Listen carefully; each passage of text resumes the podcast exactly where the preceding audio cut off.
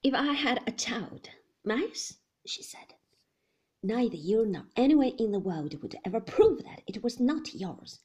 It would grow up here in Manderley, bearing your name. There would be nothing you could do, and when you died, Manderley would be his. You could not prevent it. The properties entailed. You'd like an heir, wouldn't you? For your beloved Manderley. You would enjoy it, wouldn't you? Seeing my son lying in his pram under the chestnut tree, playing leapfrog on the lawn, catching butterflies in the happy valley. It would give you the biggest thrill of your life, wouldn't it, Max, to watch my son grow bigger day by day, and to know that when you died, all this would be his. She waited a minute, rocking on her heels, and then she lit a cigarette and went and stood by the window. She began to laugh. She went on laughing.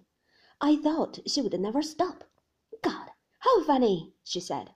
How supremely, wonderfully funny. Well, you heard me say I was going to turn over a new leaf, didn't you? Now you know the reason. They'll be happy, won't they? All these smug logos, all your blasted tenants. It's what we've always hoped for, Mrs. De Winter, they will say. I'll be the perfect mother, Max, like I've been the perfect wife. And none of them will ever guess, none of them will ever know